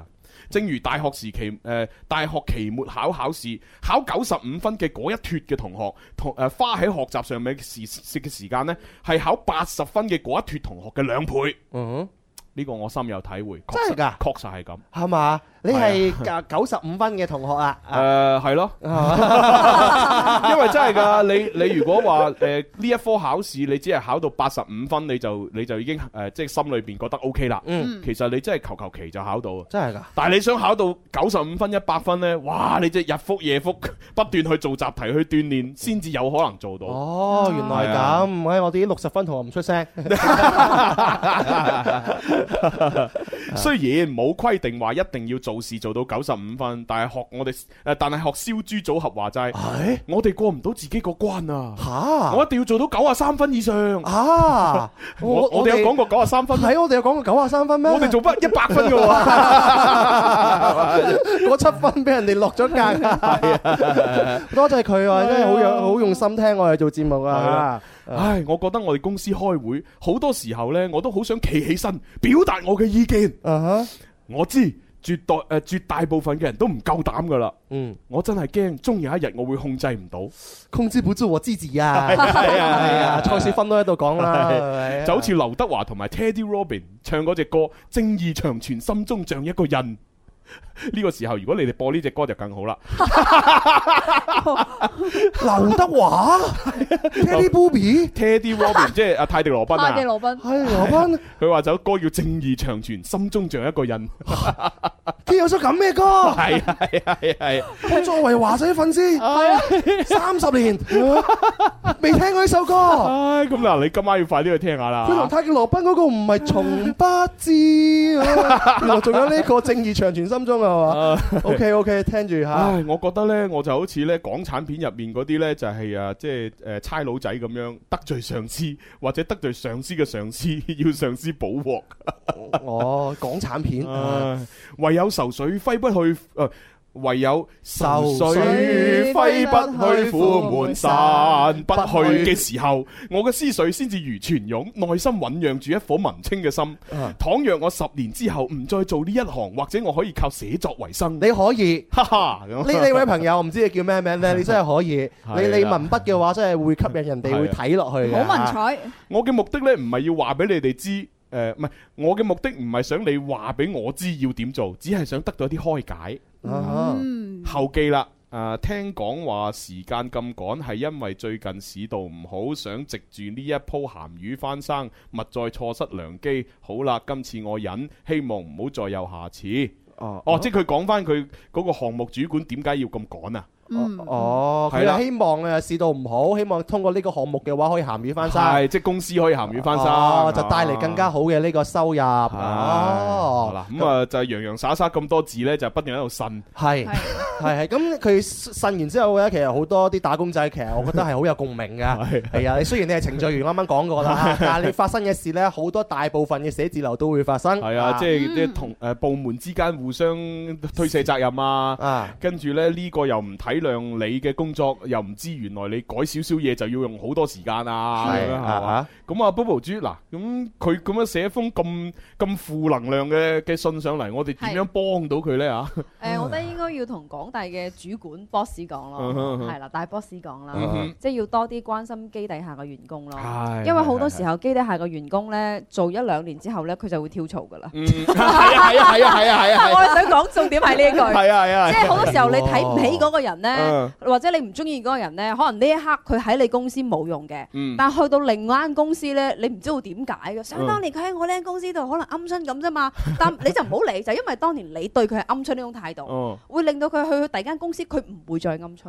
哦我遇到好多呢啲 case，因為頭一年都係，哎呀我主管睇我唔起或者點樣點樣，佢一定會走噶，嗯真係因為嘅因為你會好你對佢好冷淡啊嘛。嗯咁但係接下來嘅時間，佢會令到你間公司個發發覺，可能因為之前，嘿，原來我咁樣方式係錯嘅喎，嗯咁佢就會有一種轉變嘅心態咯。好有道理喎。哦咁所以都要同各位大 boss 啊領導 講咧，即係其實就算基層員工要好好栽培咧，佢會真係可以，因為因為管理咧其實係管心啊，嗯你管制度冇用㗎，嗯你嘅制度點樣好或者點樣苛刻都好，佢要走始終都要走，你冧唔住佢啊嘛嗯。咁啊係咁但係若果你同佢之間關係或者心與心之間係相互即係並存或者即係溝通到，嗯我哋叫做即係大家都相互支持、相互成長啦。嗯咁啊其實呢份工作上邊咧，佢以後會好幫得你手嘅。嗯哦，咁不過呢個都係要雙向啊嘅，即係例如如果個老細要體諒啲基層，都係要嗰個基層本來係一個優質嘅基層嗯，即係例如佢係發奮學習嘅，嗯佢肯做嘅，肯俾精力嘅，咁呢啲你先至同佢講心，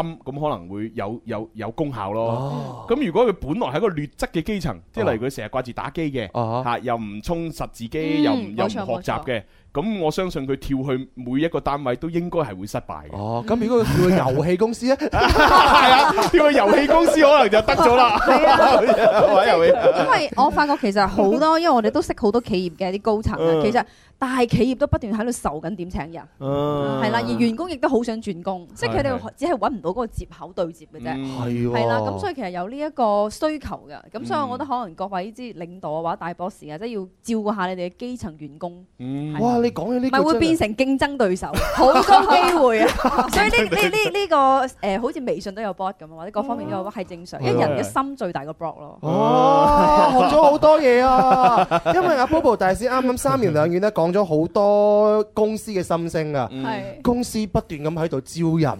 公司裏邊嘅人不斷想走，係啊係啊係啊呢個反映咗一個乜嘢問題啊？係啊心，上面嘅問題我會搞。我俾嘅工資唔夠高，好似又唔係喎，好高工資 喎，但係佢佢就係想走，公司永遠喺度招緊人咁樣。係啊。哦，你講得好有道其實都理。幾得意嘅咁。但係但係你如果睇翻，如果從生物學嘅角度嚟講呢，又好似好正常喎。魚唔過塘又唔會肥係嘅喎啊。又係啊，即係魚唔過塘唔肥。咁啊，仲有一樣嘢就係我哋每一日嘅新陳代謝都係咁噶，都係你舊嘅細胞、老嘅細胞就會死亡，嗯然之後你要新嘅細胞會產生出嚟。嗯其實情形咪好似換血咁樣咯，係嘛？舊嘅員工啊走啦，新嘅員工啊入嚟咁。係咩？ 幾幾似嘅喎。咦，咁啊咁耐都唔走，我哋咪呢 個環疾，我哋係咪環環顧細胞，我哋係係係啊我哋我哋環顧細胞，我哋 好辛苦。啊冷靜啲，冷靜啲，冷靜啲。啱啱好翻，笑唔 到。好得意，好 得意啊！原來係咁樣嘅。係哎係啊係啊係啊係啊，所以其實寫封信嘅朋友啦，嚇，雖然我哋都唔知你叫咩名，啊得但係得我知。係啦，係啦，得得朱 紅知，但係你唔需要去太過壓抑自己或者太過誒消極，係因為發生喺呢啲咁嘅問題唔係即係你一個面對嗯嘅，好多打工仔同時都會遇到你咁嘅問題，同埋咁嘅煩惱。嗯至於你其實有個一直有個問題，即係心理有有個關口就衝唔衝上去，就係話見到會議咁多人咁樣樣，你好想自己表達立場。係啦係啦係啦。 打工仔應唔應該表達立場？ 係咪？我話俾你知，係咪先 嚇？當你有一日能夠做到好似朱紅咁樣嘅，你咁樣， 老員工， 老員工， 老老員工，唔係老細胞，老老老細 胞，頑固分子，你就可以表達立場。係咪啊咁樣咯喎但係但係，如果你永遠都係好似我咁嘅水準嘅，係 嘛？哦哇你啲啊我我人咁嘅咧，我或或者係文文咁樣嚇，誒咁你應該你咧勤勤懇懇做嘢為主，真係你唔好理咁多上層建築嘅 嘢，你理好自己嘅經濟基 礎先，好唔係啊好？你自己經濟基礎咧未搞掂，你理咁多上層建築做乜嘢？係 咪先？係啊，咁咪係咪現場都岌岌頭啦？係咪先？係啊係啊，係啊，我哋都同一個 level 啦，係啊。好啦，咁啊，今日就反正好多謝收音機嘅朋友啊、網絡朋友、現場觀眾啊等等咧，就支持我哋咁耐，啊都超咗時間好耐。係啊真係超咗時間啊又要辛苦阿 Bobo 豬企喺係度啊又要請佢食飯真係係啊，幫我哋分析呢件事。哇！煲豪大師，哇，好犀利，入到好多錢入我袋。專業嘅分析係啊大師，不如你情牽一線都過嚟啊！係啊，我哋申請喺隔離幫你開個鋪頭啊！係塔羅牌屋咁係啊係啊塔羅牌。好啦，咁啊，我就今日時間就到呢度，聽日同樣時間再玩啦吓。嚇好，係咁啊，拜拜。歌在耳邊，這次教如磨練，學懂應該堅守信念，石沉大海必須擱淺，要扮作灑脱，無奈這現實未免太絕，我不哭也不想説。